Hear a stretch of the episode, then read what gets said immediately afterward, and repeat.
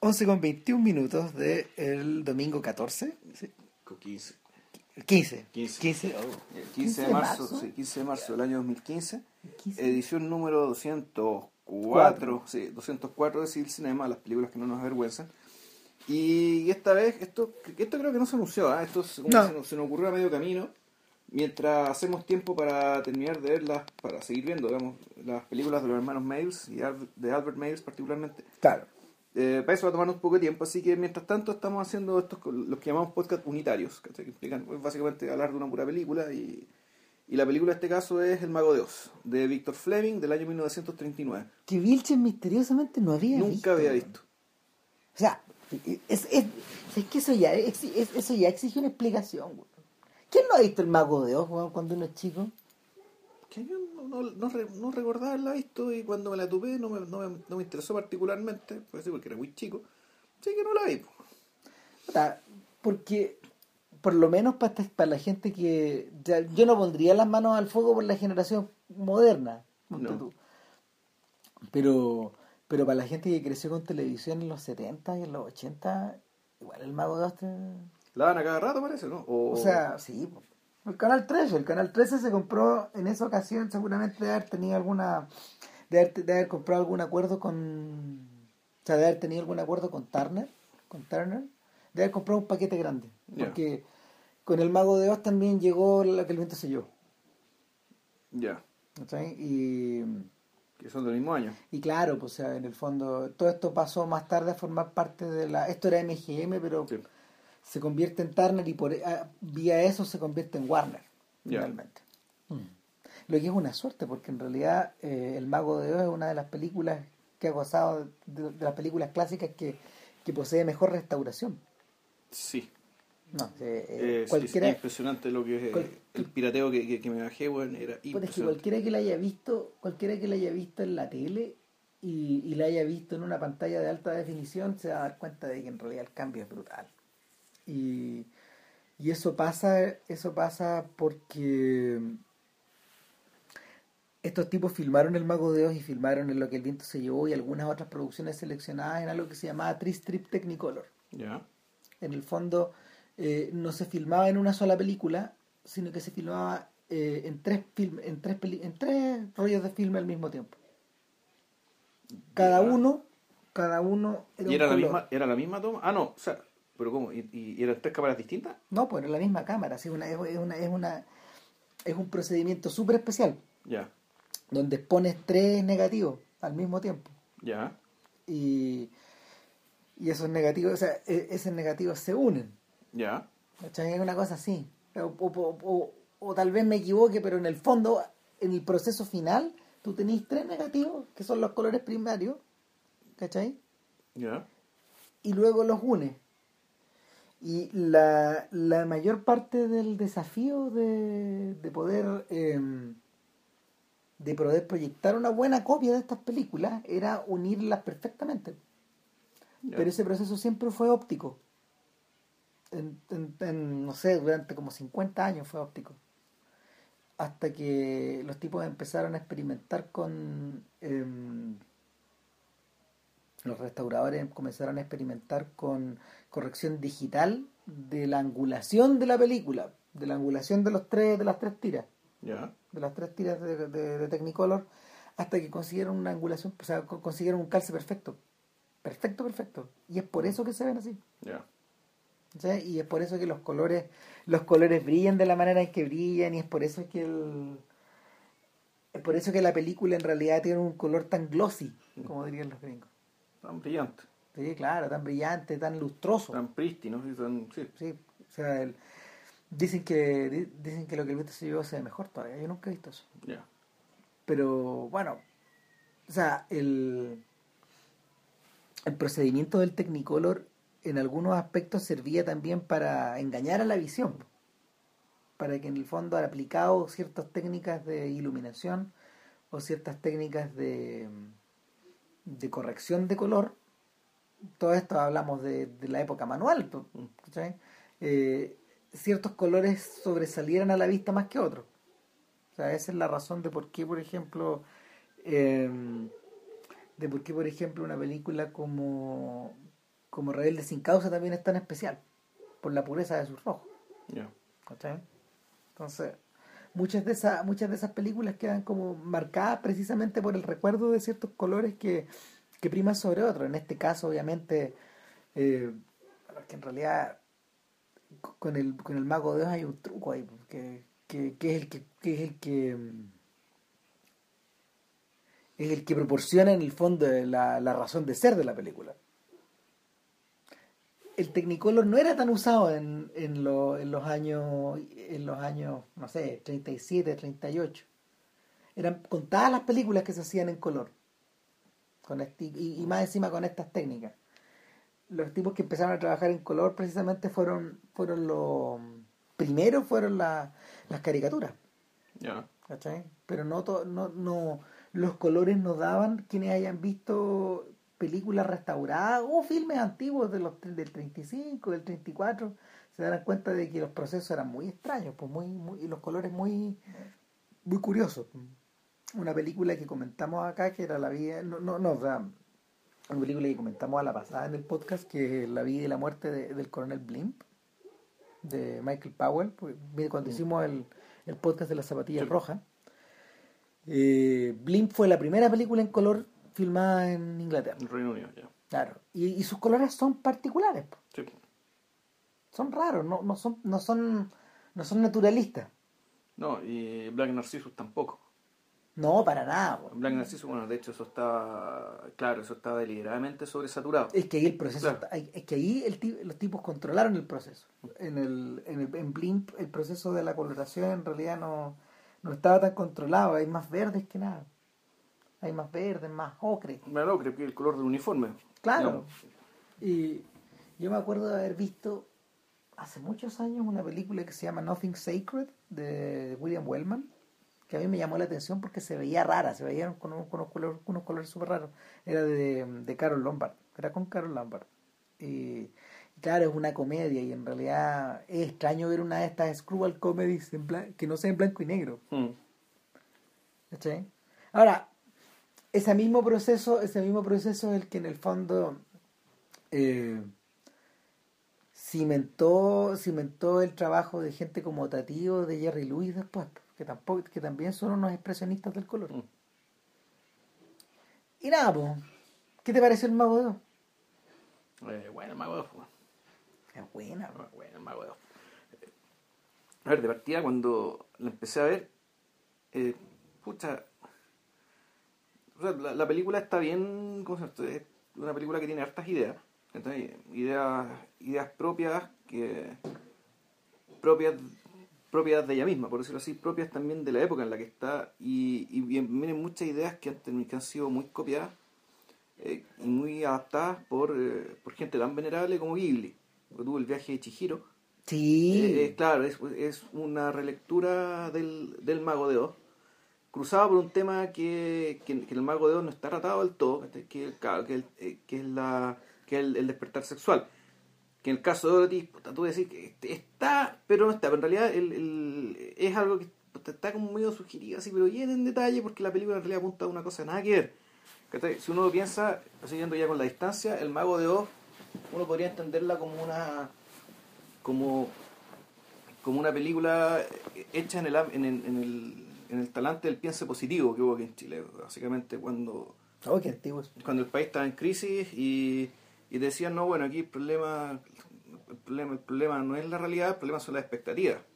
Entonces hay que ajustar las expectativas para que el- el- la, la diferencia entre la expectativa y la realidad no sea tan, no, no- no sea, no sea tan, tan incómoda. El caso del Mago de Oz, claro, es- es- esta película en realidad está hecha para... eh, la moraleja de la película es que en realidad todo siempre estuvo en tu casa. Todo lo que deseaste siempre lo tuviste. El tema es que no te habías dado cuenta nomás. Y de hecho, la, la historia de la, de la heroína es una historia, eh, es una particular historia de también de heroísmo femenino, donde ella se convierte en una heroína, pero un heroísmo que es distinto al heroísmo que, con el que suenan los niñitos, que andarse agarrando espacios con la gente, qué, sé yo. Lo- y lo que ella hace, dentro, dentro de su fantasía, digamos, como, como, como heroína, es que lo que ella hace es ayudarles a otros a decirles que ya tienen lo que desean.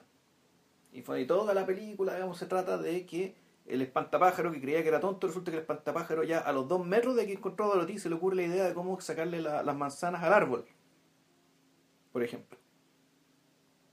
Y que el león, que supuestamente era cobarde, claro, era muy cobarde, pero al final siempre hacía lo que tenía que hacer, aunque estuviera muerto de susto. Y eso es ser valiente. O sea, la valentía no es no tener miedo, la valentía es hacer las cosas que tienes que hacer aunque tengas miedo. Entonces, pucha, la, la, la, la película, digamos, uno la lee como, claro, también como una hija del New Deal, en una época en que el, el- el- el país todavía estaba, estaba peleándola con la crisis del 29, digamos, los efectos todavía se estaban viendo. Y, pucha, uno dice, esto es una película sobre la conformidad, una película sobre el conformarte con lo que tienes. No estoy tan seguro. En parte sí, en, en parte sí, pero partiendo de la base de que tienes que mirar de otra manera las cosas que tienes.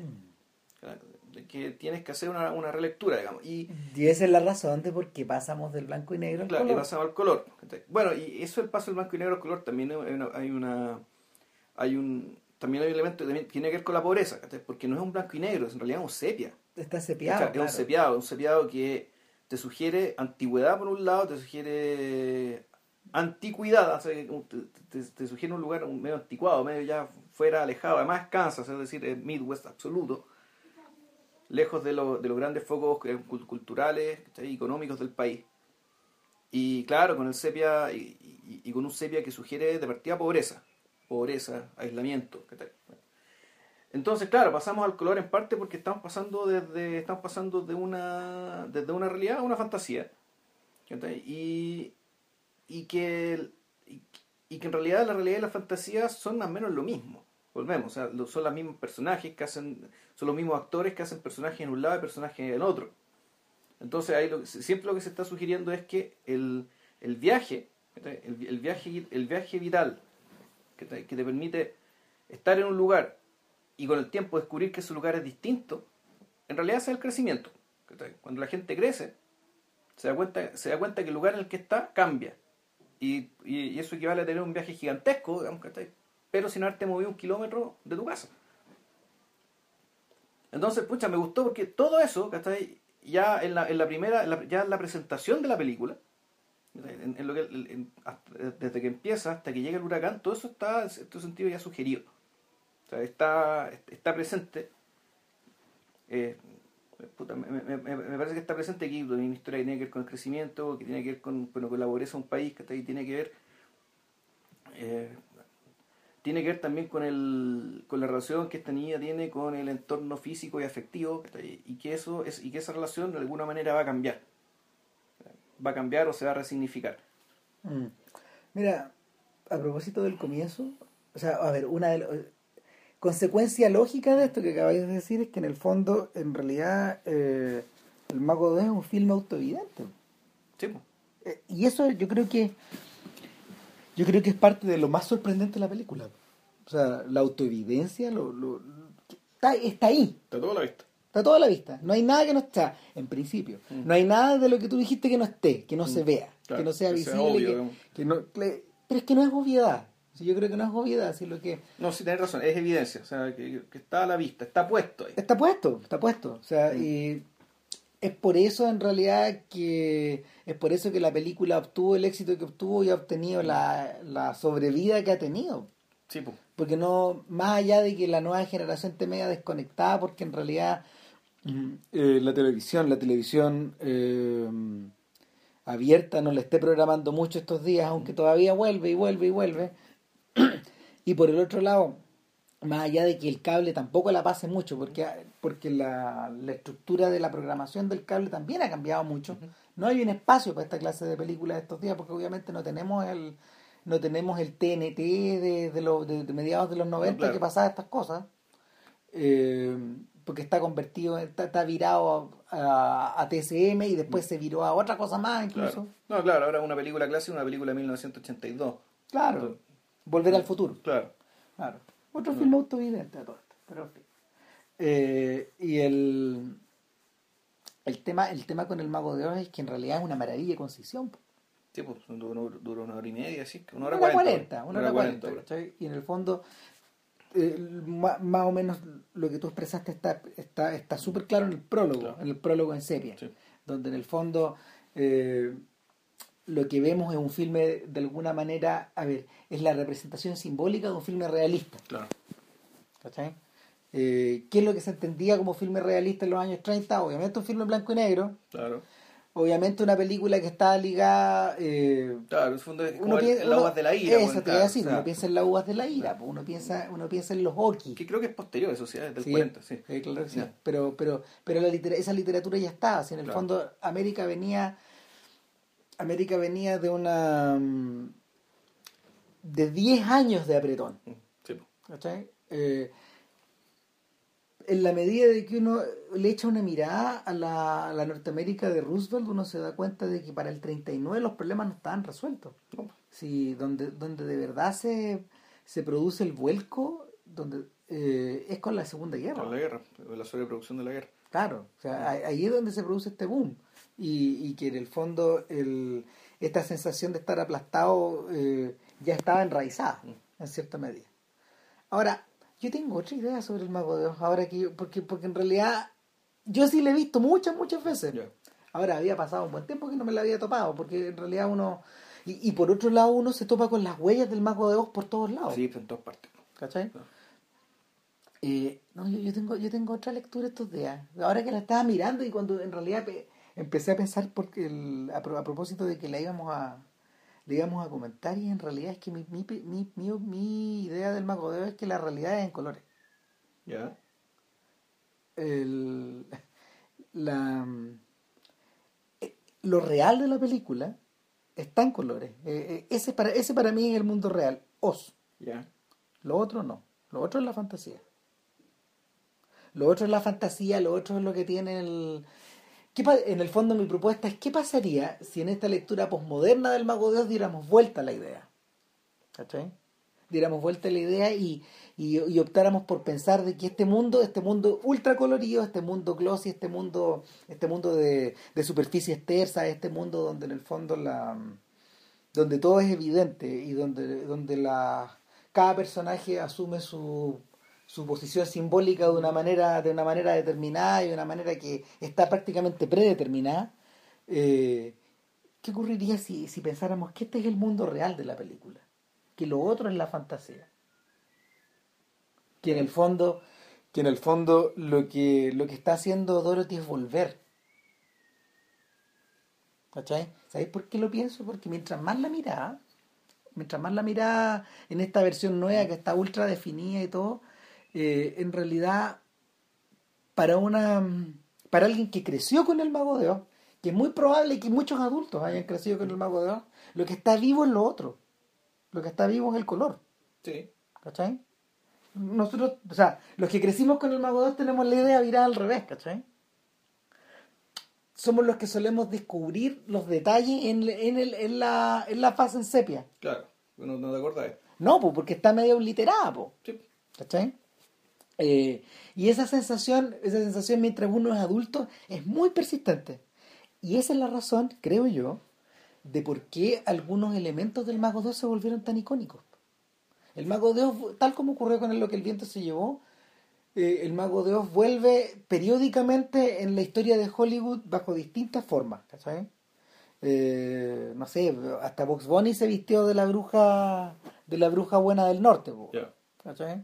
Obviamente la bruja buena del norte aparece repetida 10.000 veces en las películas de David Lynch, bajo distintas características, incluyendo, a- incluyendo a esta, a esta hada de los carrillos inflados, la mujer de la luna de, Ya.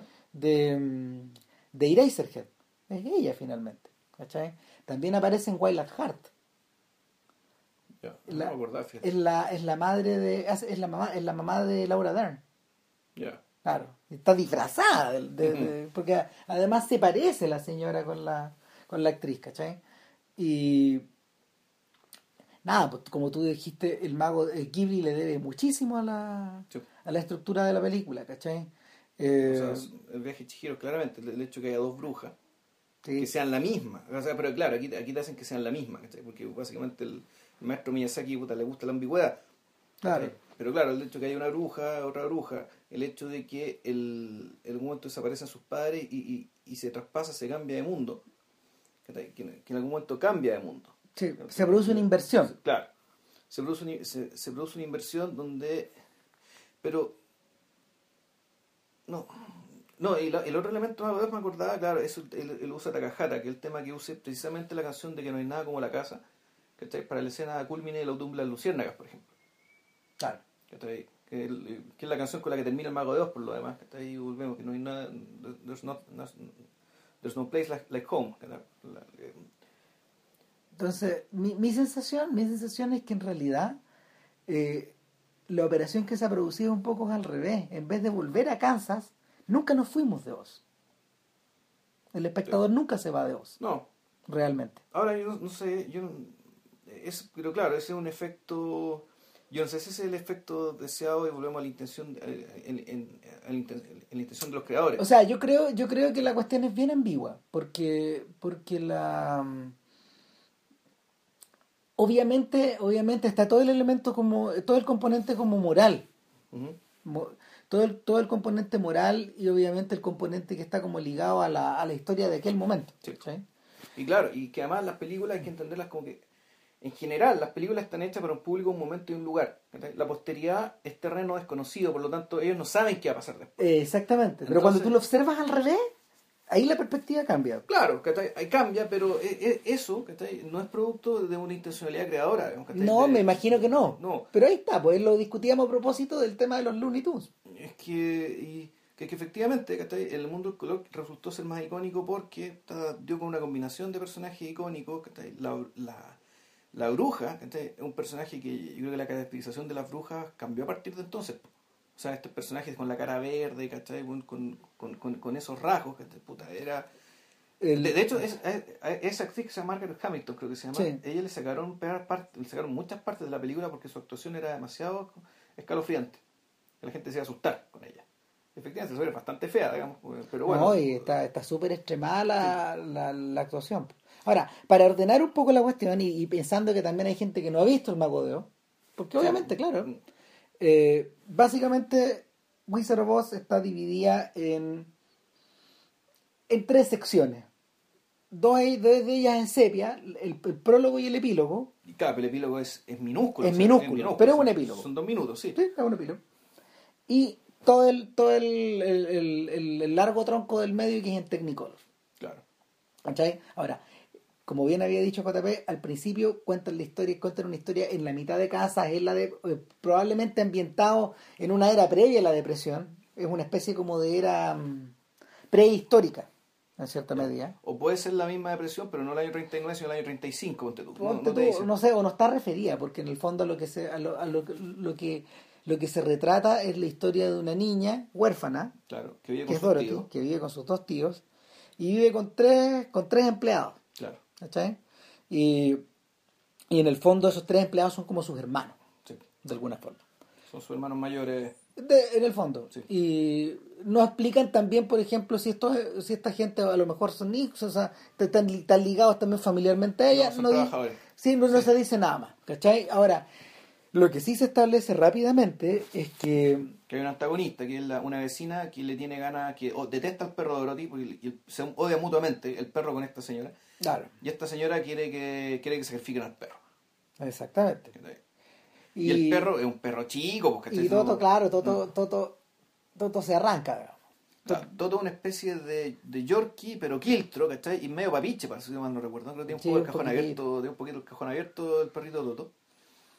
Y, y para que no y, y para que no sacrifiquen al perro, y decepcionados también porque sus tíos no pueden defender al perrito, al, al perrito, digamos, de que vaya a llegar un, el alguacil para matarlo, Ella se va. ella se va de la casa. Se va, porque el perrito obviamente ya, la, la vieja se lleva al perro, el perro se arranca y en ese momento ella dice nos tenemos que ir. Claro. Y, y en esta huida ella se encuentra con eh, el profesor Marvel. Con un, pre, un prestigitador, lector de la Un suerte. buhonero. Eh, que puta, tú sabes que decís che, charlatán, digamos, ¿cachai? Sí. Un, un- un vendedor de humo de estos que, de Claro. los que ahora también hay. Claro, pero el tipo rápidamente se da cuenta de la situación de la niña, probablemente porque le ha tocado ver cosas similares, y la manda para la casa. Pero, pero, pero es, es- es interesante porque el asunto tú decís, este tipo, claro, ya, no nos vamos a meter con que haya abuso sexual ni nada, digamos, ¿cachai? Pero sí tú puedes decir, ya, este tipo le quiere sacar plata, la quiere engañar de alguna manera, hay cierta ambigüedad. Pero efectivamente el momento en que ella como que empieza a buscar algo, se pierde la atención y él, y él mete la mano en, en el cestito y empieza y, y- y recoge una foto. Y, esa foto es información para empezar a adivinarle la suerte, digamos, que da ahora a ti y decirle cosas sobre ella para que ella se, sorpren- se- sorprenda. Entonces, en un momento tú decís, bueno, la quiere engañar, pero no, tú te te das cuenta que el tipo es bueno porque en el fondo con la información que obtiene con la foto, La manda para la casa. lo que hace es, es que no la manda para la casa, le da la información, le da, le da la información de tal manera que ella decida por su propia cuenta volver a su casa. Ahora, eh, una de la, la, la- la cosa importante, digamos, de, de este, de este prólogo es que en el cual solo hay una canción, que es Somewhere Over the Rainbow, Sí.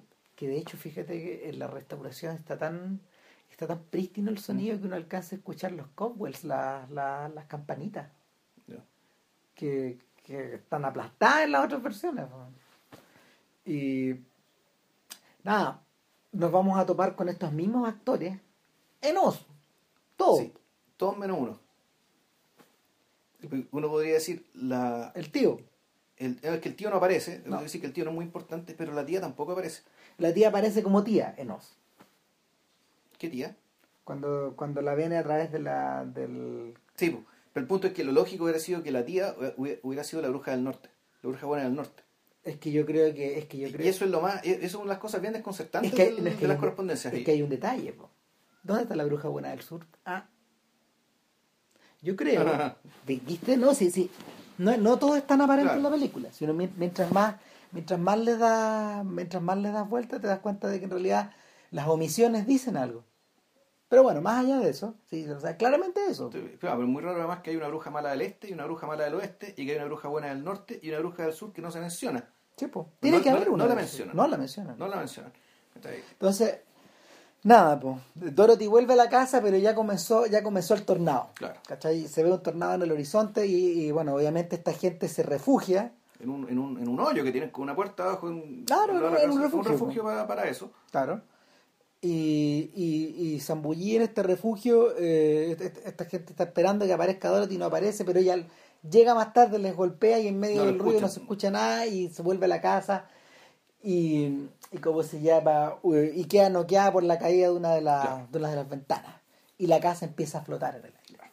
¿Cachai? Y, y mientras va flotando vamos observando figuras que van, que O sea, van apareciendo y desapareciendo. otras cosas que fueron, digamos, tragadas por el tornado. Claro, Y, y en- entre ellas la bruja. La, entre, la ellas, la, que- que se entre ellas la vecina que se convierte en bruja. Que se le imagina como bruja. Y ese es el momento donde ya estamos en Oz. Claro. ¿sí? Y el efecto, el efecto es cuando ella se despierta, grande es cuando se despierta en blanco y negro, y Abre la puerta. y abre la puerta Y y, al fondo es el color. El color, exacto. Impresionante. Todavía, ¿cachai? No, es tremendo. Todavía. No, pues el, es similar al efecto que se produce cuando desde la, desde la penumbra se abre la puerta en The Searchers. Sí. Es la misma- es la misma idea. Está todo en color. Claro, no es que ahí está todo en colores, Claro, pero, pero el tema de la transición, el, el choque es uno sabiendo todo el cuento, que está ya conociendo la película. porque, No, o sea, es tremendo. Es tremendo. Ahora, yo me estaba acordando del, or- del otro efecto famoso, del en que se pasa el blanco y negro el color, que es el- la conspiración de los boyardos, Mm. de Einstein. Pero ahí, claro, la transición al color tiene que ver ya con una especie de... Si mal no recuerdo, el color se produce en una especie de fiesta, Sí. ¿cachai? que es previa a la gran masacre. Mm. Si mal no recuerdo. tiene, tiene connotaciones ceremoniales. Sí. supongo. Sí. Eh, y, y, y los colores son los colores son violáceos también, son súper encendidos. O sea, es- son colores cargados al rojo y al verde, digamos, Mm. eso esa es la, la sensación que tienes cuando la, cuando la vi. Probablemente por la misma idea, porque en el fondo eh, los primeros colores que tú podías obtener bien en Technicolor, o que se obtuvieron bien en Technicolor, fueron el rojo y el verde. Claro. No, claro, y ahí el, y en el fondo, el, y aquí está en línea con lo que decís tú, pero no en tanto en que la realidad sea una sino sea la otra, sino que la vida real, la verdadera vida del espíritu, sea en color. Claro.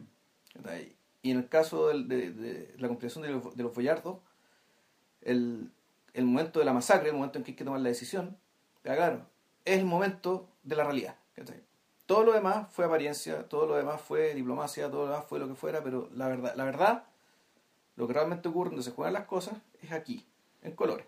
Claro. Ahora, lo interesante de ver este mago de Oz ultra, eh, Ultra ul- restaurado. ultra restaurado es que las superficies las superficies las puedes, las puedes ver en toda su... Artificialidad. po. Exactamente, en, toda- en to- toda su artificialidad. Las flores son de plástico, el piso, eh, los pisos son de lino, Claro, de linóleo, incluso ¿cachai? desde el, desde el, ¿cómo se llama esto? Desde, desde lo, lo de Kansas, digamos, desde el sepia, tú te das cuenta, uy, el estudio. Es que, es- pero es todo, es, todo es voluntario. Sí, es voluntario, pero yo me imagino que en el que con una definición menor se nota menos. ¿Cachai? Eh, pero, mira, por poner el ejemplo de lo que el viento se llevó, en lo que el viento se llevó, los decorados están, eh, están desarrollados de tal forma y con tan- eh, trabajados con tanta intensidad que uno pierde esa sensación. Mm. Además que es una película que está habitada por el afuera. Sí. ¿cachai? Pero el, pero el Mago de Oz no, pues el Mago de Oz es un cuento que está, es- es- el Mago de Oz está, eh, está voltea ella misma hacia adentro. Está, está hecha todo dentro de un galpón, por decirlo de alguna manera, y eh, me parece que está muy bien utilizado el hecho de tener un espacio tan grande en que se dispone porque la cámara se mueve con mucha libertad. Los planos son harto largos, fíjate. Son bien largos. Son bien largos, son bien largos. No es una película de montaje, ¿cachai? No, No. es mucho montaje, sino que es mucho más bien de, de- de movimiento largo y de coreografía, naturalmente. ¿cachai? Claro, porque en el fondo es un musical. Mientras más la veía yo, Pero es quizá otra duda que tengo, ¿cachai? Eh, Tú decís, es que la realidad está la realidad está en lo del color. El epílogo es tan corto. La- el principio, claro, es para hacer el juego de las correspondencias y para darte el motivo para que ella esté, ¿no? que ella quiera volver. Pero uno podría decir, puta, ¿y si uno le saca? lo- ¿Y si uno le saca? la, ¿Cachai? la entrada, las entradas y las salidas. Si la sacáis, ¿qué pasa? Bueno, eh, volvemos al tema, que al te, tema, claro. el que te plantea yo. Pero si le sacáis la música, Igual funciona. ¿cachai? Yo creo Porque que igual funcionaría. Lo que pasa es que, mira, cuando yo estaba, cuando, cuando volví a ver el Mago de Venesta pasada, eh, antes de, antes de verla traté de acordarme de las canciones. Uno las tiene muy fijas, sobre todo porque en realidad hay insistencia en una. porque, Bueno, claro, que el, el leitmotiv de, de todo, el- de todo el viaje. Exactamente. To see the wizard. Claro, entonces, eh, sin embargo, hay una cosa que sí tiene que ver con la estructura de las viejas comedias musicales. Y, y, y- es, es la, mm, esta capacidad, o sea, perdón, esta, la, este- la estructura de las pequeñas secciones donde los secundarios aparecen y Claro. cantan. Claro, pero fíjate que, pues, si mal no recuerdo, ninguna de esas canciones se convierte en un leitmotiv después. No, porque en el fondo, porque en el fondo son y, y los antiguos musicales, los antiguos musicales de Broadway tenían como un poco esa estructura, pues, donde más que nada son sainetes. Son Singspiel, como dicen los alemanes, ¿cachai? Son, son obras que están cantadas y habladas. Son cantadas y habladas y con un fin cómico, ligero, digamos, que entonces Claro. los personajes, generalmente letras de las canciones no aportan nada nuevo a lo que ellos ya dijeron. Uno no podría decir, bueno, es que si no cantan y no se explican a sí mismos, no queda claro qué son. No, mentira, ¿cachai? Ellos lo hablan, ellos dicen, no, en realidad lo que pasa es que yo no tengo corazón, o Claro. yo soy muy Y cobarde, o acá, qué sé yo. y acá hay ba- acá hay bastante, acá hay en, por ejemplo en, la, en todas estas secciones donde aparecen los Munchkins, ¿Ya? Eh, los enanos en Sí. el fondo de la historia, eh, estos Munchkins eh, hablan como en recitativo. ¿Cachai? Y como en toda esta escena, después de que, después de que Dorothy aplasta a la bruja mala del, Claro. del, del este. Sin querer, digamos. Claro. Y, y, en el- y se transforma en esta heroína. O sea, en ese sentido y ahí empecé a acordar correspondencia. Puta, Harry Potter, weón. Harry Potter es otro héroe que nace héroe sin sido- sin haber sido héroe. La, pe- la- la película empieza, la historia empieza siendo él un héroe Sí. sin haberlo merecido. ¿Cachai? Aquí, en en este caso, puta, es un poco lo mismo. ¿Cachai? Puta, también me acordé de, no sé, es que sigue hablando en tu vida para no seguir interrumpiendo porque me acordé de otra cosa. No, pero ¿de qué? Es que se me olvidó, entonces voy a decir que me acuerdo. Nada, bueno, la cuestión es que todas estas pequeñas estructuritas donde en el fondo ellos se van presentando y estos van apareciendo de a tres y van marchando, todo eso tiene que ver con la comedia musical. Sí, pues, ¿Cachai? Y es un número largo nomás. exacto. Es un número más largo que en el fondo precede el final del primer acto. Eh, si uno la desnuda, de- si uno la desnuda de todas esas cosas, sí, la estructura de la comedia está. Pero el tema es que si le sacáis la, si le sacáis la música, igual funciona. Igual funciona, esa es la cuestión. Igual funciona, precisamente porque yo creo que los propósitos no son tan ligeros. O sea, funciona porque... eh, A ver, en realidad, ¿por qué funciona? Porque, bueno, en realidad, el de partida, este es un mito muy antiguo, el mito de Ulises, el- el- de alguien quiere volver a su casa, Claro. para empezar, ¿cachai? Entonces, y más encima, se tomaron, dentro de todo, se tomaron el tiempo de presentarte la casa, ¿cachai? Y aun cuando, mira, y aquí esto también es bien interesante, alguien quiere volver a su casa, pese a que su casa probablemente va a estar destruida. Como David, de inteligencia artificial. Ya, Tú tomás inteligencia artificial, la montáis sobre el mago de Oz y está entera. claro, Incluyendo a Doctor No.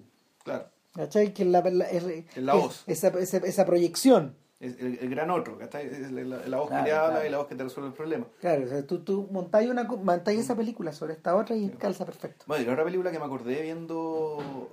Y, y ahí, ahí entendí tal vez, ¿cachai?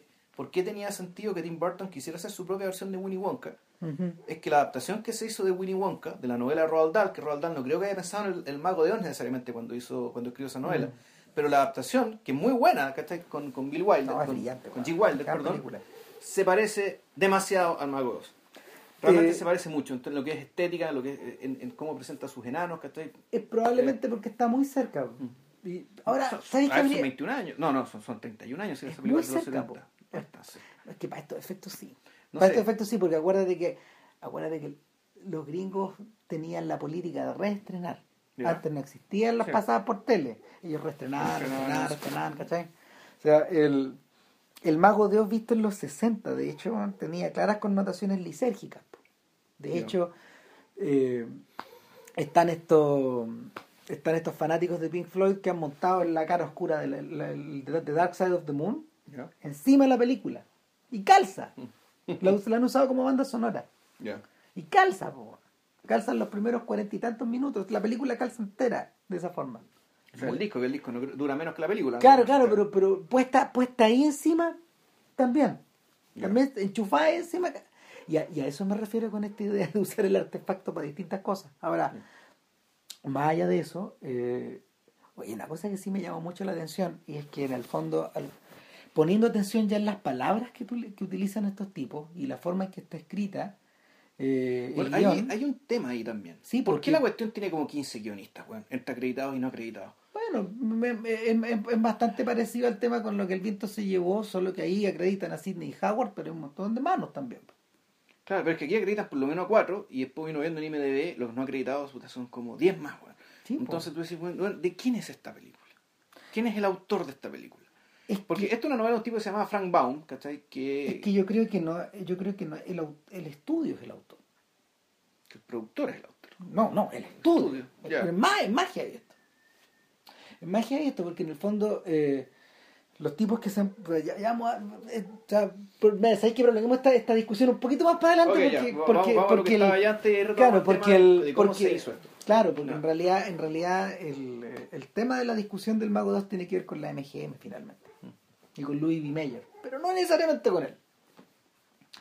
Eh, el asunto es que el uso de las palabras en la película es particularmente importante. En, en muchos de ellos hablan casi como en fórmulas. De hecho, eh, da la sensación de que la... A mí me gustaría haberme leído el libro como lo hicimos con Pinocho Mm. porque porque en el caso de en el caso del mago 2 por ejemplo hay preguntas que quedan colgadas en el aire de las cuales uno en realidad no tiene respuesta cuando por ejemplo lo, lo primero que se dice cuando cuando ella llega a Oz y, y la bruja la bruja buena del norte le dice are you a witch Hmm. o sea esa es una pregunta linchana po, Hmm. ¿eres una bruja? ¿quién eres tú? ¿Cachai? Y, y sí, pues. O sea, básicamente, básicamente para los efectos de Oz, Dorothy sí es una bruja. ¿Cachai? Sí es una bruja. O sea, de hecho, el. Primero, primero que nada, elimina esta otra, digamos. Claro. Y en segundo lugar, se pone en contacto con estos otros sujetos que básicamente son monstruos. Y, y, y tuerce el camino de estos monstruos hacia el lado de ella, en el fondo. Y los utiliza para llegar hasta Oz y para desbaratar los planes de la siguiente, en el fondo. Claro. De una manera un poco inadvertida, de una manera un poco inconsciente, sí, pero es una bruja. ¿Cachai? Eh, es un poco es un poco parecida también la sensación que se produce con, con la aparición de cada uno de estos con la aparición de cada uno de estos personajes que en el fondo también representan cada uno una estación Ya. ¿cachai? ahora eh, Pero cada uno tiene un color también. Exactamente. Hay un tema, como un- hay un trabajo, o sea, tu- la película, el- la restauración última, digamos. Ahí se nota. Es tan notable que en el fondo tuve una gama de colores completa, ¿cachai? Corriendo y caminando, digamos, que está al mismo tiempo. que- o sea, está- están los verdes de el espantapájaros El, el verde amarillo del espantapájaro está el color piel natural, por un lado está el color metálico. eh, y, y- y el vestido el, el vestido azul con blanco de Dorothy Y el resto de los colores, bueno, lo, lo, lo pone el, el, entorno, el paisaje. Claro. Que están todos. O sea, la, la impresión que te da de un, arco, un arcoíris caminando. Es que está más allá del arcoíris, claro. A propósito de la canción. sí. O sea, de hecho, lo primero que ella dice, diablos, parece que de verdad estamos más allá del arcoíris. ¿Cachai? O sea, parece que de verdad sí estoy viviendo Claro. esta, esta suerte de. Esta suerte no de fantasía, esta suerte de deseo que yo Mm. tenía. Sí, bueno, es que bueno, volvemos al tema del deseo. O sea, efectivamente el, la- el- el hecho de que todos estos personajes, eh, en el fondo, desearan lo que ya tenían, porque todo el, el, el, el espantapájaro ya era inteligente. ¿cachai? Y eso se lo desde el principio. ¿cachai? ¿Tú te acordás, no? Del Sí, de la claro manzana. sí. Ya me tírale manzana y te, te la va a tirar de vuelta, entonces tú vas a tener manzana. Sí. A los dos segundos de que el, que el espantapájaro decía que era tonto. Entonces, ¿cuál es el, el tema? El tema es que efectivamente el deseo es tan poderoso que el deseo hace que la gente se autoengañe para seguir deseando. Porque, el, el- porque este, no- nos remitimos a la frase de Aristóteles respecto a que en realidad el deseo no existe para satisfacerlo. ¿cachai? El deseo existe por- aparentemente porque el desear de por sí es un placer muy grande, muy intenso. Entonces, hay gente que se autoengaña, ¿cachai? En este caso los personajes, claramente uno podría decir que estos personajes se están autoengañando. eh, porque quieren seguir deseando. Porque y- es lo más placentero del mundo. No, desear desea- desear para seguir viajando, para seguir Mm. estando juntos. Sí, eso, es lo que También. le- eso es lo que también le. La, la sensación de que.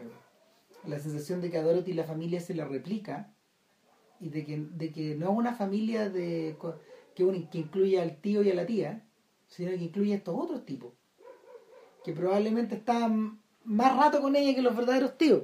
Mm. ¿cachai? Finalmente.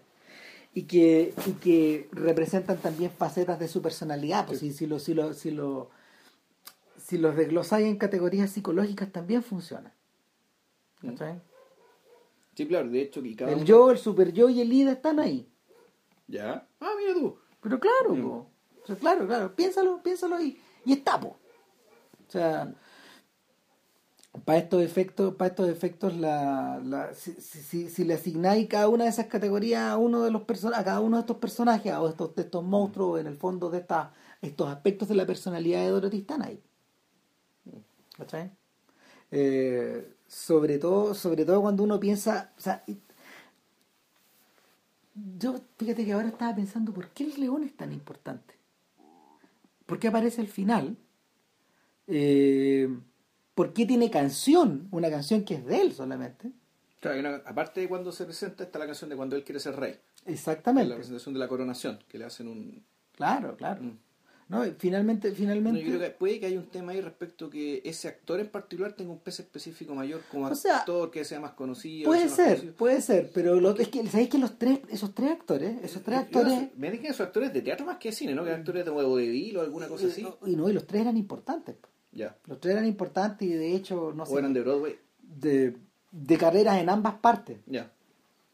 Eh, Jack Haley es el padre de Jack Haley Jr., que es el tipo que en el fondo manejaba después el catálogo de, la, de, de- de MGM, es el gallo que dirigió That's Entertainment y todas esas otras películas. Ya.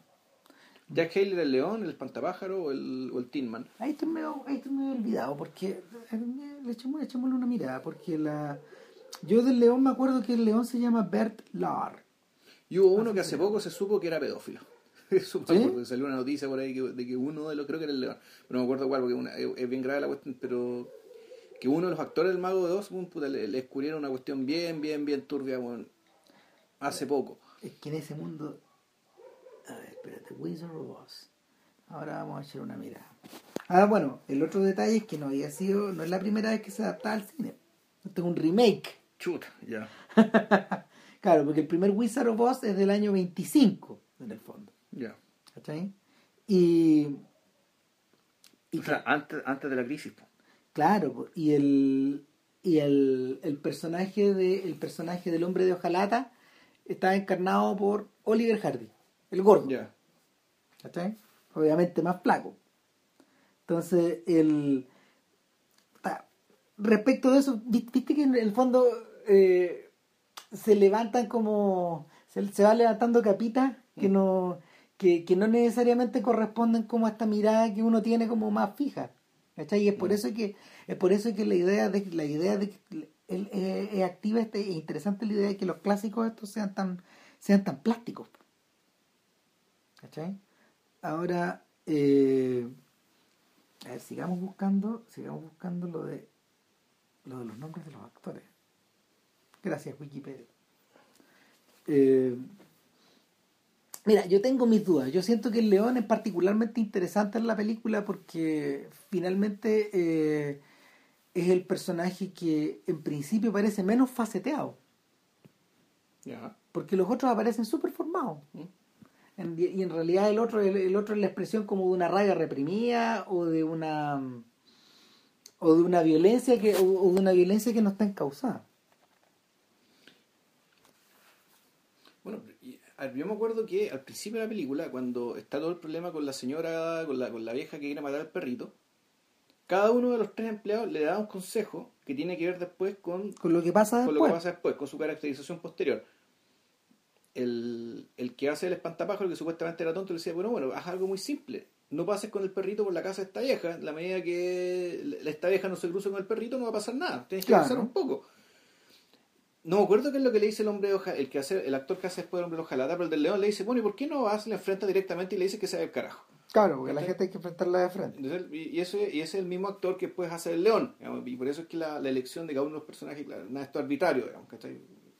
Claro, mira, el, el espantapájaro se llama Ray Bolger. ¿Ya? Que es mi favorito de los tres a todo esto. Qué bueno gran actor. Puta que gran actor. Eh, Jack Haley Ujú. es, el, es el hombre de hojalata Ya. y Bert Lahr es el, Bert Lahr es el león. Claro, y, el, y el otro personaje interesante es Frank Morgan. Que, que, ¿Sabes qué? Claro, que él hace Peter Sellers ahí. Sí, básicamente, porque yo no me recordaba, y este, este, esto es lo que pasa cuando vuelves a ver estas cosas, no me acordaba que en el fondo Morgan, que es el ma- que es Oz, O sea, eh, que, que, que es Ma- el- que es el profesor Marvel, que es que es, Oz. el, que es el gatekeeper, del, el, el guardián del- de las puertas de la ciudad y el guardián del palacio del mago de Oz. Claro. Y es el mismo mago de Oz, en el fondo, el, tú decís, este es una misma persona que es la que controla todo el, que controla toda la ciudad. Esa es la sensación que queda, Claro, porque y desde, desde la mentira, igual que en el caso, digamos, igual que el profesor Marvel, digamos que es un tipo que dentro de todo trata de hacer el bien, con lo que- pero puta, desde la impostura, claro, de un poder que no tiene. y, ah, es que igual hay un detalle, ¿no? viendo, viendo la película en realidad eh, sí te queda la sensación, sí te queda la sensación de que en realidad eh, Oz sí es todopoderoso, porque está en todos lados. ¿Cachai?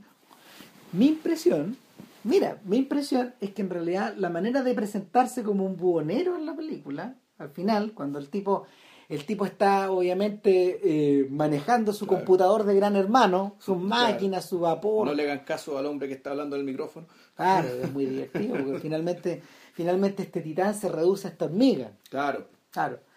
Pero aún así a mí me da la sensación de que ese Oz está... De, de, de- que, de, de que esa lectura literal también admite la, la posibilidad de que en realidad sí- Oz sí era poderoso, Oz sí estaba en todas partes, Oz sí elige presentarse incluso sí. claro. ¿Cachai? Para, para aterrizarse ante estos otros sujetos y en el fondo de alguna manera desmitificarse. Claro, o, o en, o en- o en el fondo eh, uno podría incluso decir, ya, esto es como el, el mismo gesto que de, del dios que se sacrifica.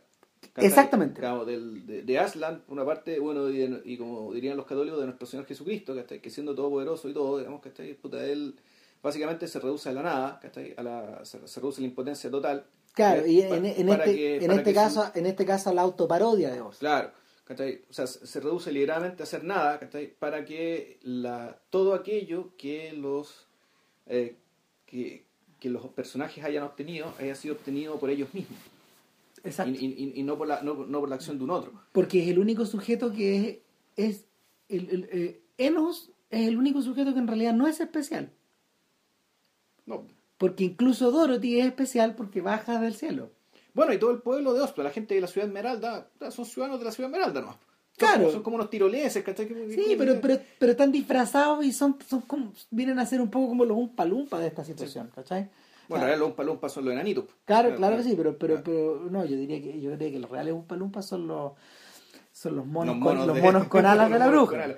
Claro. Bueno, que son enanos disfrazados de mono con alas. ¿se y niños Y niños, y niños ya. también hay muchos o sea el, el- en la, en la película se ha dicho que hay harto enano, pero en realidad eh, eh, en realidad no, pues son, son, hay muchos niños en el cast mezclados, pero están todos maquillados como viejos y Sí. pelados y, y finalmente son, y- claro, son como estos, ¿sabía, sabía que se parecen a estos personajes de Little Nemo, de Winsor McKay? Que en el fondo son pequeñas so- son son caricaturas de peque- son caricaturas de burgueses Sí. Eh, básicamente son eso Mm. gente calva de, amplios bigotes Son- vestidos Son hobbits. vestidos Son- claro vestidos todos con claro son jóvenes vestidos todos como de etiqueta En Eh, realidad, los hobbits no son burgueses, son gentry. sí por decirlo así. estos señores, y uno podría decir que también, que en realidad no viven en la ciudad, sino que viven en lugares semi-rurales y son todos, podríamos asumir que son, son propietarios terratenientes relativamente enriquecidos, digamos, con, con un buen pasar. claro. Propietarios arrendatarios de tierra, un buen pasar. bueno hemos hablado harto del tema pero no hemos hablado mucho de, de, de Dorothy Puta, un- un- una cosa que me llamó la atención es que ella es adorable. Que está maqueteada para que sea adorable. Adorable en el sentido puta, bien convencional, ¿cachai? Esa sí en, lo más convencional del en lo término más convencional y que efectivamente no dice y no hace nada extraordinario. ¿Cachai? No, pues, sí, mira, básicamente... Ahora lo que quería una niñita con algo de sentido común y con inteligencia promedio, sentido común promedio, ¿cachai? quería una niñita estadounidense en una situación como esa. Y bien educada, por cierto, que también es muy importante el tema de la cortesía, el tema de la educación. Claro, su Eh. ropa, su ropa de punta en blanco, siempre limpia. que es como, el, que, ojo, es la ropa de Alicia en País las Maravillas, ¿no? Sí. Sí. O sea, la, la película de Disney, ¿de qué año es? Eh, Más posterior, ¿no? sí, es como del año 52, Yo no- yo no- 54. claro, yo no me acuerdo cuál es la... Y yo no recuerdo cómo está caracterizado el vestido de Alicia en, en, en- en el libro. Porque uno, entonces uno podría decir que vistieron a Alicia para que Bueno, se si uno, pareciera si- a Dorothy, digamos. si uno se, si uno lo- se imagina, o sea, si uno se devuelve a las, a las ilustraciones de, de Lidl, eh, que, que en el fondo son Alicia, estaban Mm, hechas ahí porque acompañaban al libro. Eh, eh, han acompañado al libro en todas sus ediciones importantes. Nada, se parece un poco, digamos. sí, Mm. es, es- es como. Es el vestido que las niñas usan antes de, antes de usar el vestido de mujer, Claro. básicamente. ¿Cachai? Ahora, el único rasgo que la que le, que le da eh, que la que le confiere alguna característica especial son las slippers Sí, que le dicen son las son las son las zapatillas zapatillas rojas. ¿cachai? son las zapatillas rojas que que finalmente son sí son un trasunto de adultez Claro, son son el son la llave que te lleva hacia adelante claro, porque en el fondo, que, ¿por, qué? ¿Por qué? Porque, porque ella cuando cae en el... Cuando, cuando, cuando cae y mata a esta bruja, a la, a la bruja a la bruja mala del este, ¿no? O del Sí, oeste, la del este. Del este. Puta, ¿por qué los zapatos le quedan perfectos, pues? no el calce es perfecto Claro, porque claramente, en el fondo... esto- y nadie se los pone aparecen Claro, aparecen, está muerto, y de repente ¡pum! se los pone. Y claro, entonces uno podría tam- también pensar esto de que, la, de que efectivamente un- un- hay un tránsito, digamos, de, hay un cambio de etapa en la vida, pero que no involucra iniciación sexual, o sea, ni ni iniciación No. a la sexualidad, digamos, no, no esta película al menos. Pero claramente. En, en la iniciación, en, toda iniciación se parte de la base de que muere un antiguo yo para nacer uno nuevo. Y aquí el hecho de que sea una, de, que eso ocurre es que los zapatos calzan justo. no O sea, y, la, la que y de está que- muerta ahí debajo de ella misma. eh, ¿cachai? exactamente Claro. de que en el fondo claro pues ella es la bruja mala del este Claro, la que cayó muerta ahí, claro. Y, probablemente la bruja mal del este, porque no esa se fue al este cuando se fue. Esa, esa- esa es la gran culpa, ¿cachai? El, el haberse ido, ¿cachai? El haber, el haber querido irse. sí. Uno podría decir esta es la gran culpa. Porque de, cuya que va a ser restaurada, digamos, ¿cachai? Con el retorno. Eh, mira, hay otro detalle también que siempre me ha llamado, la- siempre me ha llamado la atención y es porque el perro. Voy por partes acá. Y, y en realidad no es casual, porque en el fondo yo pienso en, o sea, para cuando, para cuando, para cuando el mago de Oz eh, aparece, bueno, llevamos, se lleva un montón de años de Little Orphan Annie con su perro también. ¿Cachai? Que se llama Sandy. Y que Sandy, Sandy, Sandy dibujado por Harold Gray, eh, es que no parece perro, es una mezcla Sí. como de leones, una mezcla de bestia que la acompaña. Y, y bueno, y pienso también en el oso de David. No, mira, jugando rol, yo jugaba rol, ¿cachai? Dungeons and Dragons, además de Dungeons and Dragons, ¿cachai? Con los, con los daditos de 20, qué sé yo. Nerd para rol duro. Puta, en el rol hay una figura que se llama el familiar. Y el familiar es un animal que en cierto sentido está, está compenetrado contigo. Hasta al asociado a ti. Al punto que es una especie de extensión sensorial y motriz tuya. Es decir, yo por ejemplo soy un mago X. Es muy- como Pepe Grillo. no, es distinto. Campanita. Tampoco. No, no, porque Campanita, es que Campanita, dentro de todo, Campanita es una persona que también tiene voluntad. Pepe Grillo es una conciencia moral. El animal, en rigor, es más bien una extensión de tus sentidos, una extensión de tus movimientos y una extensión de tus pensamientos. Es lo que, es lo que en términos modernos se, se denomina como avatar, ponte Según uno podría decir, sí, como una especie, un, un- un segundo, un, ah, otro avatar, un avatar dentro de este mismo plano. ¿Por qué? Porque el, el- el perro es el que va a pedir ayuda cuando tú estás perdido, pero en el fondo lo que está diciendo es la transmisión física del pensamiento, ¿cachai? Cuando tú estás, tú estás así todo cagado, buen puta, tú pensáis, ruegas por ayuda, ruegas porque alguien te venga a ayudar y, y, y ruegas con que, y, y bueno, en, en culturas que creen en esta forma de pensar media mágica, digamos, ¿cachai? Tú con el pensamiento puedes transmitir esa sensación de peligro y alguien lo va a recibir. Aquí De- quien cumple esa función es el perro, ¿cachai? De alguna forma, de alguna forma eh, en el mundo occidental es tu voluntad. Sí, pues, ¿cachai? Es una voluntad, pero claro, tu voluntad muere contigo, ¿cachai? Hay otras creencias donde tu, tu voluntad puede alcanzar a otros, digamos, y el otro puede entenderte y pueden comunicarse y qué sé yo, sé por los chamanes y todo ese cuento. ¿cachai? Pero el caso cuando el perro, ponte tú, descubre, re- remueve la cortina, ¿cachai? Pero es un movimiento que no, no, sé, si- no sé si es tanto del perro, es más bien el movimiento de, de que es la sospecha de un humano que está moviendo el perro. Claro, de ¿Cachai? que en el O sea, fondo hay vos- alguien que está moviendo las cuerdas por detrás. Vos- vos- Dorothy, de alguien, ya sospechó que esto está ocurriendo y el perro lo que hace es básicamente hacer concreta esta sospecha pum, y, abrir la cortina. Bueno, y, y de- ese- y develar, develar la voz, develar lo que está detrás de la voz. esa, esa es la función que Sí. cumple Milú en las historias de Tintín. Sí, es un avatar. ¿cachai? O sea, y, esa es la razón de por qué Hergé lo, fi- lo filma, te iba a decir, lo dibuja permanentemente corriendo junto a él. sí. ¿Y lo hace hablar o no? Hay una hay diferencias ahí en realidad, porque mientras, mien- mientras vas avanzando en la mientras vas avanzando en las aventuras, en las primeras aventuras de Tintín, eh, el perro que le comenta la acción. Ya, dice, diablos, Tintín, ¿qué estás haciendo? ya. Y le conversa, lo, lo conversa, obviamente Tintín nunca le responde, Claro. Pero, pero, pero, Pero claro, el, el- Claro. entonces el perro ahí, claro, también, también te lo muestras como una parte de la propia conciencia, el diálogo interior de Tintín. claro, pero en la, no. Claro, pero en la, en, la, en la medida de que tú vas avanzando en las historias, el arte de el arte de que se vuelve tan alusivo, tan tan tan magistral, que en realidad no se necesita eso. Ya, ¿Cachai? Que, que, que él vuelve a ser perro de alguna manera. ya. Pero no es Idefix, no es el Idefix de Ya. Obelix.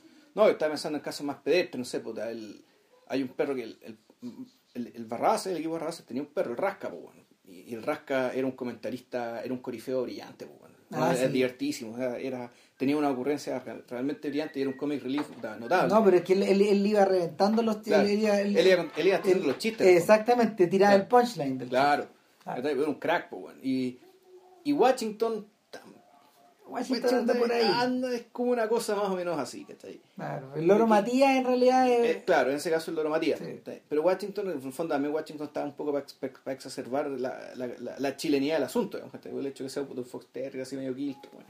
Claro. Pero en este caso, Toto, ¿cachai? yo lo veo como. Yo, yo veo que tiene esa función, en realidad. En ese sentido, es una. No tiene tanta entidad, ¿cachai? Pero, pero un personaje, Un personaje- completamente desarrollado, weón. Es que yo Mira, sé- que, mira que el momento en que cantan ¿no? Somewhere Over the Rainbow, el perro él se sube weón, a la altura de ella, Sí, pero es que ese detalle, hay un detalle. ella le va a tomar la mano y el perro se la toma. Claro, pero es que el perro, hay algo que no está, hay un problema, un déficit de entrenamiento. ¿Cachai? Ahí el perro está actuando. Ah, pero sí, Es que, ¿A, qué- obvio. a qué voy? Voy que cuando tú estés cantando en tu casa, feliz, tranquilo, el perro que está al lado tuyo, debería estar tranquilo, echado así como si No, nada. claro, pero Y sí. él está tenso, ¿cachai? ¿Por qué él está tenso? Porque está haciendo instrucciones. Sí, que- pero ve- claro que sí. claramente. No, sí se ve, se ve claramente, Sí, pero forma parte de esta idea de que en el fondo él está ahí para, él está ahí para reaccionar. Pero está muy tenso. Está tenso, está así como, como, como- conteniéndose. Mm. ¿cachai? Porque efectivamente está actuando, está haciendo algo que está siguiendo una instrucción, ¿cachai? A cambio de alguna recompensa. de aquí, es como, como Sí, los obviamente. perritos, claramente. Obviamente, pero ¿sabéis qué? Como uno tiene la atención puesta todo el rato en Dorothy, no pasa nada. Eh, sí, pero no, porque como a uno le gustan los perros, ¿cachai? Yo miro el perro y fijo que este perrito está tenso. O sea, este perrito no está como debería estar. Si uno pusiera a cantar ahora, ¿cachai? Aunque cante, suponiendo que cantara bien, ¿cachai? Claro. La Rosamunda aquí al lado no se va a poner tensa, sino que está a seguir echada, mirando el techo, me mira con cara de ¿qué está haciendo este weón? pero no va a tener ¿cachai? la actitud que tenía el, el perrito. En escorzo, es que él está en escorzo, pues él está posando. Pero Claro. mira, es un poco lo que le pasa, es un poco lo que es un poco lo que hacen con el resto de los animales en la película, porque a veces salen monos y los monos están maquillados, los caballos están pintados, Sí. ¿cachai? Ah, eh, de una forma que en realidad no se podría hacer hoy. No, no, yo creo que no se podría. ¿cachai?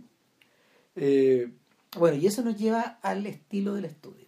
Sí, o sea, al, ¿quién es el papá de esta guagua? Mira,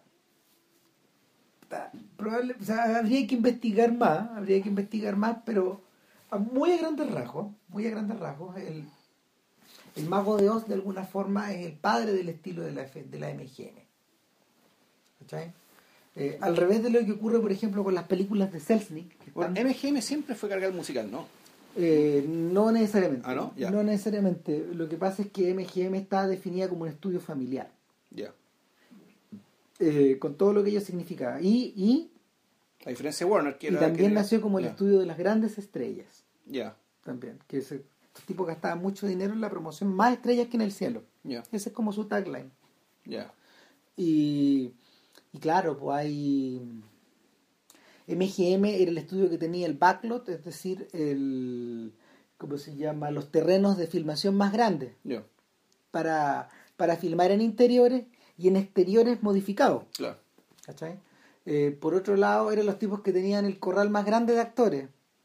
Eran los sujetos que de hecho eh, se, se orientaban por lo general a las subproducciones y en la diferencia, por ejemplo, en los musicales. Era superproducción, Sí, superproducción. sí, a superproducciones. Superproducción, Claro, en la diferencia es que, por ejemplo, existían, a ver, la Warner, la Warner siempre fue un estudio urbano y más callejero y eh, su marca de fábrica eran las películas policiales. Sí.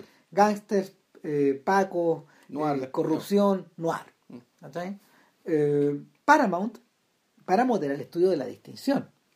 Entonces sus musicales, eh, a ver, eh, eran, eran comedias sofisticadas,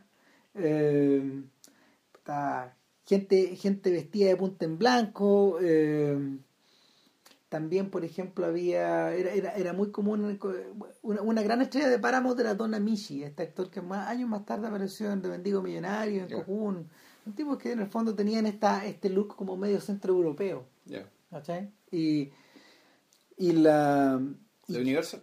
Universal, Universal era puta, era la pobreza, po. o sea, Universal era, era un estudio muy chico que producía western de segunda y tercera categoría y que en un momento Carl Lemley, que era un señor que, que mm, nunca habló mucho inglés, eh, Lemley le dio el palo al gato trayendo muchos tra- trayendo muchos europeos, mucho polaco, mucho húngaro, rumanos también Bueno, alemanes también me imagino.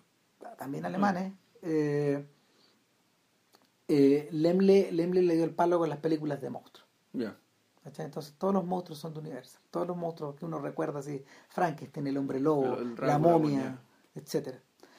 Pero MGM, MGM eh, era para estos efectos un estudio donde tú ibas a ver películas para toda la familia. La película por antonomasia de MGM, ya lo, yo no me puedo, no me puedo imaginar otra que la represente mejor es Meet Me in St. Louis. Ah, ya. ¿cachai? Todo lo que es Louis B. Mayer, eh, Miren, que- miren San Luis del año 40 y Seis. 46. ¿Es con Yui Garland? Sí, no, pues, también, pues. también. Es una de las hijas. sí, es la hija mayor. Pero la protagonista no era ella, sino que era. No, pero era Margaret, Margaret, ¿cómo se No, llama? Margaret O'Brien, Margaret Ryan. La niña pequeña. que es la más chiquitita. Sí. No, había otra hija entre medio, ¿no? no, no, no, no, es que ellas dos son las protagonistas de la historia. No, todos son ellas dos ya. Claro, y el papá. Claro. Entonces, eh, tal vez algún día hablemos de St. Louis, de hecho. Pero, pero Sí, un día hay que hablar de Minelli en realidad. Sí, claro que sí. Entonces, el tema, el tema es que eh, son películas que te refriegan en la cara el confort de tu hogar. Sí. El confort de, de lo que tú tienes. Mm. A lo que tú. eh. Justamente lo que tú, lo que tú hablaste. De hecho, eh, en la locución inicial de resumiste perfecto man, la- las intenciones de Meyer. Respecto de por qué él hace películas o para qué. Y finalmente. Y, era interesante porque en el fondo Meyer, Meyer era un judío de origen ruso, creo. Eh, pero él no, él no tenía ninguna de las características eh, que se exaltaban en las películas de su estudio. ¿Qué? ¿Era putero, alcohólico, drogadicto? No, no No, tanto. no, no, no, no, Ah, no, es que él, era- no, él era, no, él era al revés. era un, era un, hombre de negocio, muy responsable, muy frío, una persona muy buena para, Ya. ¿Cómo se llama? Para, para hacer la contabilidad finalmente. Ya, el señor Scrooge. Claro, pero, pero al mismo tiempo, pero al mismo tiempo era un tipo muy consciente del espectáculo. Ya. Eh, sin embargo, sin embargo, la, el, el efecto del, el efecto del poder de, de Meyer sobre el estudio es que de alguna manera la- las producciones de, de, de- de MGM son recordadas por lo coloridas que son, Sí. pero no por sus otras características. ¿Cachai? Si uno va, si uno en realidad quiere ver, si uno en realidad quiere ver como en una comedia musical de los años 30, en realidad hay que ir a la Paramount a, a observar a Fred Astaire. ¿cachai? O sea, o cuando Aster, por ejemplo, aparece en MGM, ellos están reconvertidos hacia un espectáculo, hacia otra cosa. Ahora, lo interesante del Mago de Oz es que se eleva un poco por encima de toda esta, de toda esta medianía, po. de toda esta medianía hecha para el confort familiar. Mm. No es exactamente eso.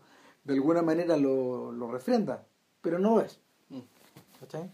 Y, y es- o sea, de, de hecho la, la, la, la presencia de la presencia de Judy Garland en la en la, fuer- la fuerte presencia de Judy Garland en todos los años 40 en la MGM se debe al tremendo éxito de esto. Sí, po. O sea, la...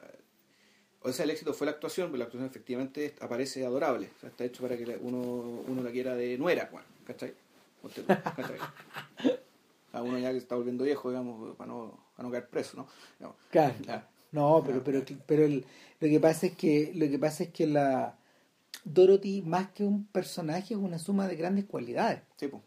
Es que yo creo que eso es, o sea, de, de cualidades y virtudes. Sí. O sea, el, es- y eso precisamente uno lo puede entender en el plano de la MGM, pero puesto en el Mago de Oz, que en realidad eh, se vuelve como una suerte de figura consular alrededor de la cual giran todos. Sí, po. Y eso por, por eso por eso ella está al centro. ¿Cachai? Y es, eh, tengo, tengo una duda. Asciende a los cielos ella, ¿cierto? Al final de la película, ya no la recuerdo muy bien. No, al final Se- no. No se va en el globo. No, se va en el globo, no se va en el globo, ¿cierto? No se alcanza a subir al No, globo. ella, ella de alguna manera eh, se concentra. El... Sí, No hay ningún lugar como el hogar, no hay ningún lugar como el hogar. Efectivamente, en algún momento le dicen, o sea, tú no, no- no tienes que desplazarte, no tienes que hacer nada, o sea, tienes que, tienes que decirlo y lo, y lo vas a obtener, porque lo tienes, claro. todo siempre estuvo. Entonces Claro. ella en vez de subirse al globo, porque pasa que el perrito sale detrás de un gato, entonces se tiene que dejar detrás del perrito, el globo justo parte. Que y él quiere el globo que le había diseñado Oz. Claro, y, pero, y, y Oz se va en el globo, Sí, po, y él eso, se va. cuento. Oz se va en el globo, entonces, bueno, si Oz era todo, ¿qué va a pasar con la ciudad esmeralda sin Oz? Desaparece, po. sin su sin, sin el guardián de la puerta, sin el guardián del palacio, sin el mago mismo. Claro. Entonces, ¿Qué va a pasar con eso? eh, de alguna manera él hace un acto, hace su último gran acto de desaparición. Claro, desaparece, el mago desaparece. Claro. Claro, entonces ella para volver no tiene que no tiene que hacer ni un desplazamiento, simplemente tiene que despertar. El durmiente debe despertar, Tiene que despertar. como diría Frank Herbert. ¿O fue David Lynch el que le colocó esa frase? ¿Tú que te leíste tú una? Eh, uh, no me acuerdo. Mm. No me acuerdo, claro, entonces uno podría decir, ya, esto también que, que, que es una gran hipnosis, Juan. ¿cachai? Bueno, la- el, acto, el acto hipnótico de ver la película. po. Sí, Final- claro, pero finalmente cuando finalmente cuando la película se acaba a ti te arrancan de eso. Sí, po. y Así por es. eso es que y tiene sentido que el final sea tan corto. Y volvemos y volvemos- que el epílogo dura dos minutos. Y volvemos a blanco y negro en el fondo. Claro. Algo que perdiste, que, que- que ya no Mm. está y que en el fondo solo se puede solo se puede recrear o sea en la práctica solo se puede recrear en la medida que la vuelvas a ver pero en realidad los efectos de la los efectos más profundos que te deja la película no pues esos son los que se van los que te, los que te van acompañando en la medida que te vas haciendo más viejo y que y que va, va, va regresando a ojo en la, va regresando a ojo en tu memoria Claro, bueno, aquí, bueno, por culpa del señor Zizek, que por lo demás en su, en su guía, en su guía de las películas, eh, sobre la, ideo- la ideología, sí menciona al mago de Oz, ¿cachai? precisamente por el tema de la voz. Y lo compara con Caligari, digamos, qué Sí, sé yo, y esto con la, con, el, con la presencia de una voz que te habla, y que en la medida que la voz, que es la voz la que te habla, claro, uno, uno el hecho de que haya una voz sin un cuerpo que te habla, uno, uno dice inmediatamente, ya, este es el gran otro, este es Dios. sí es la Que es la zarza ardiente, digamos, ¿cachai? El, eh, el único personaje que, el- a ver, el único personaje que es comparable a ese y que, y que, y que en realidad parece dotado como de una de un poder aún más profundo y de un poder aún más misterioso es el del hada del norte. Claro. ¿Cachai? Que de hecho aparece, aparece como el hada azul de Pinocho. Tiene Una burbujita de color violeta que baja. Claro. Y que se materializa. Y está esta señora vestida de princesa. Sí. ¿Cachai? Al revés, cuando uno observa la. Cuando uno. ella- ella- ella- en el fondo, ella es una criatura alada, digamos, que baja desde, no sé, desde el transmundo. Pero la. Pero el- el- la verdadera criatura mágica que habita en Oz, en realidad es la otra. Es la bruja, La bruja. la bruja mala del oeste. ¿Cachai? Porque finalmente ella es la que se mueve como pez en el agua en ese mundo. Ella es la Sí. que. Ella es la que se. Mm, figura en esta eh, figura en estos decorados moviéndose por detrás ¿cachai? Claro. como estos como estas alimañas del bosque que van acechando a los héroes Claro. Eh, y al mismo tiempo ella es la que tiene una ola cristal real donde ve. exactamente eh, y, y también también es un- también es alguien que tal como en la tal como en la historia de Harry Potter estos brujos se elevan en, Mm. en carne y- en carne y huesos se elevan en su en su escoba Sí. ¿cachai? El Ahora, hay un tema. No, es eh, una cosa que me llamó la atención. Bueno, esta película ha sido súper vista y si, aquí ya va a haber un spoiler, así que si quieren la cortan. Es que la forma en que muere la bruja del oeste es una forma tan súbita, tan sin explicación. Bueno, tan sin explicación como la muerte de la hermana.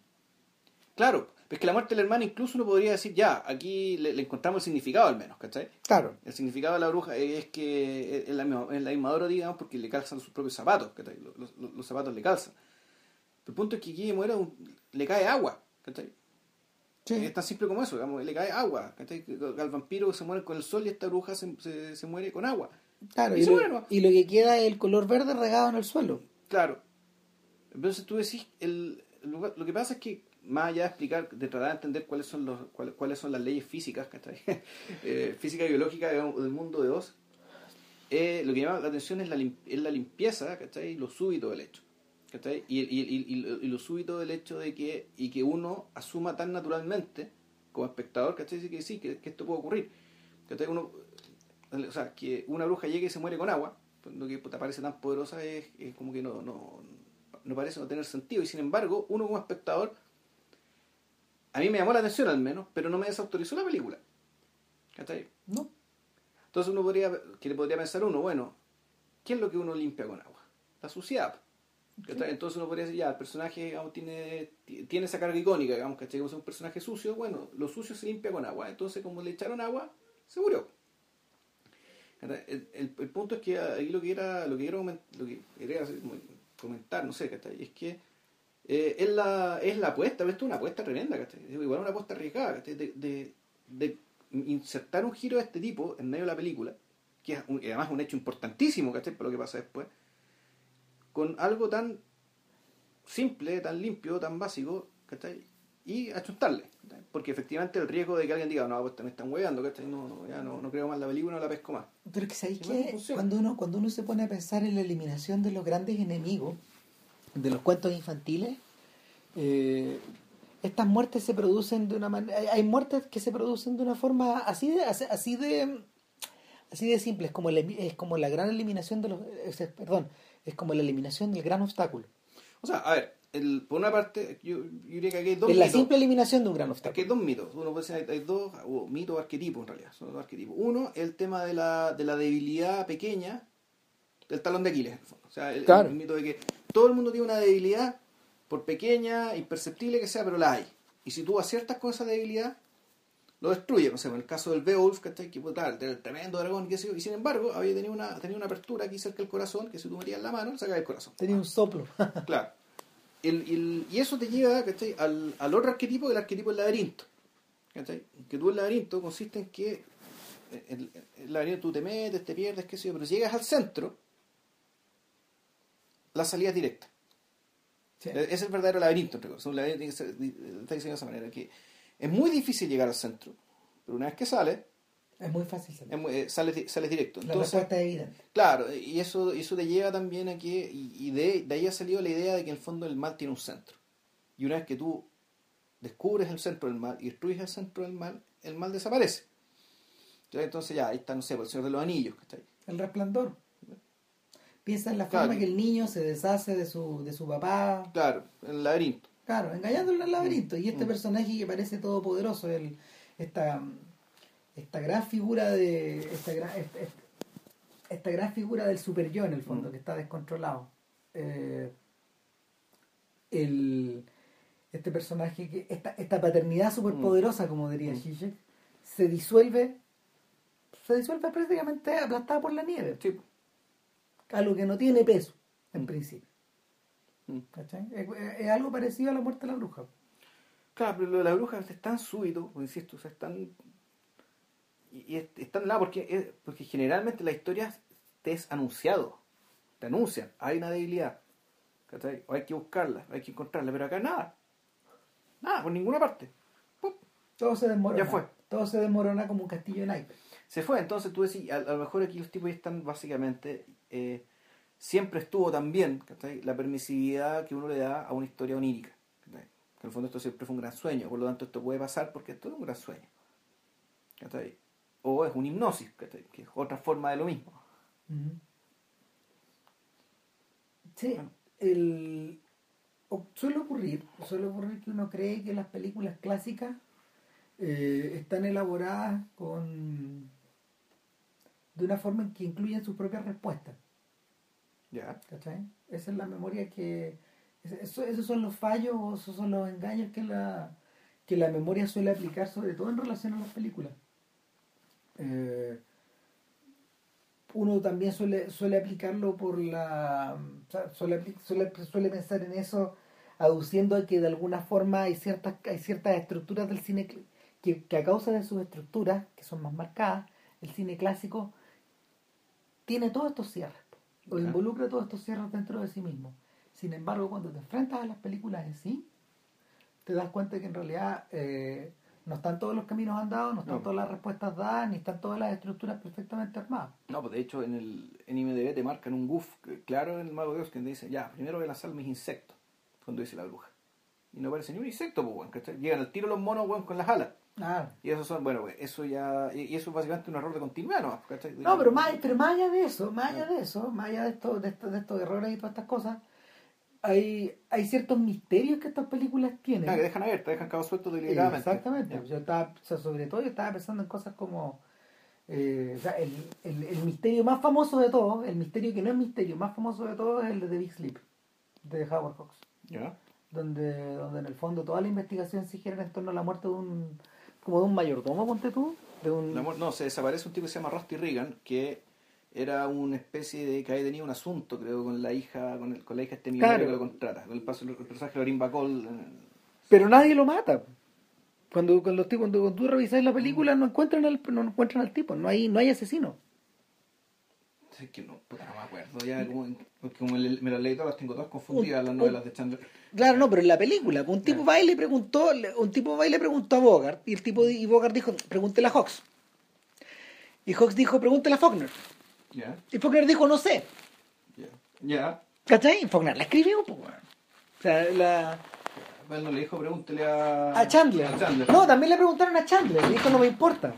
Entonces, eh, claro, y mira, básicamente, básicamente la, la estructura está tan, está tan bien armada en torno al, al laberinto de que en realidad el, eh, lo tremendo de Big Sleep es que no existe razón para haber entrado al laberinto.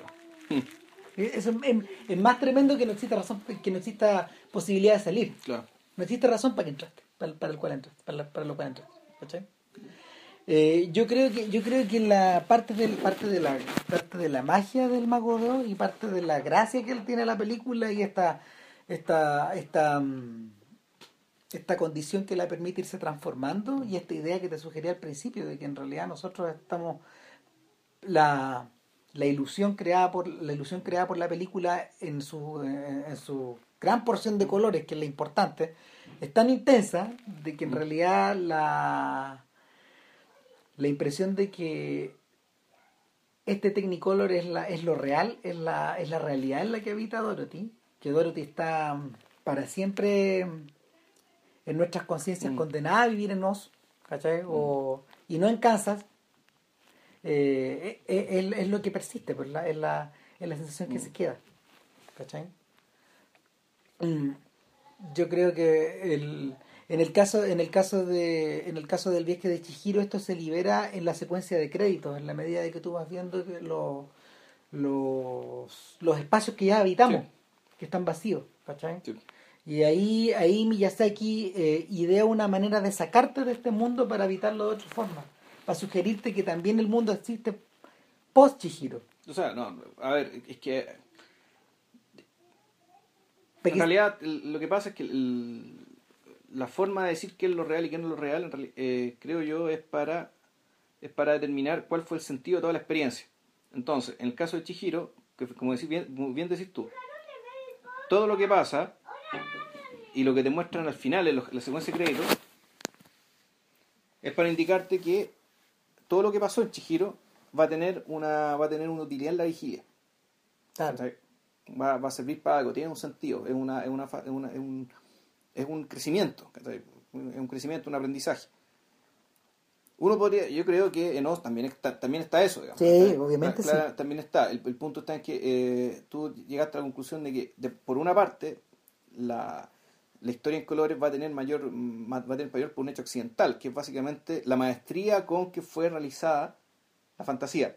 ¿Cachai? exacto O sea, pero es, eso no, no necesariamente tiene que, ver con, tiene que ver con el propósito creador originalmente, sino que más bien un accidente por la, la- la virtuosidad con que fue elaborado el proyecto y con que fue filmado claro y, y puesto en escena todo. Eh, por, Vic- ahora, por Víctor, de- de- del el cual mismo- Víctor Fleming, que no hemos mencionado ni Claro. por el nombre al director, de lo que el viento selló, porque Claro. la terminó. claro, eh, eh, Víctor Fleming es uno de los es uno de los tantos involucrados en esta cosa, pero tampoco es el más importante. Yo creo que gente incluso como, como la propia Judy Garland, como la propia Judy Garland son los son los autores de esta película, ¿cachai? No solo los autores, sino que, o sea, no solo, no solo los, Ni los escritores, los directores, ni los productores. ni Harold Arlen, que fue el tipo que escribió la música, pues. ¿Cachai? Y nada, vamos cerrando el podcast porque aquí don Juanito nos está, nos está presionando, así Está que, saboreando el podcast. claro, nos está saboteando, así que Bien, pues la próxima semana, si alcanzamos, eh, hacemos los mails. Si no, hacemos algún otro podcast, podcast unitario sobre alguna sobre una película X que se nos ocurra en el camino. claro, yo creo que yo creo que nos vamos a demorar una semana más. Ya, pues. Así que nada, pues. Que estén bien. Chau. Cuídense. Chao.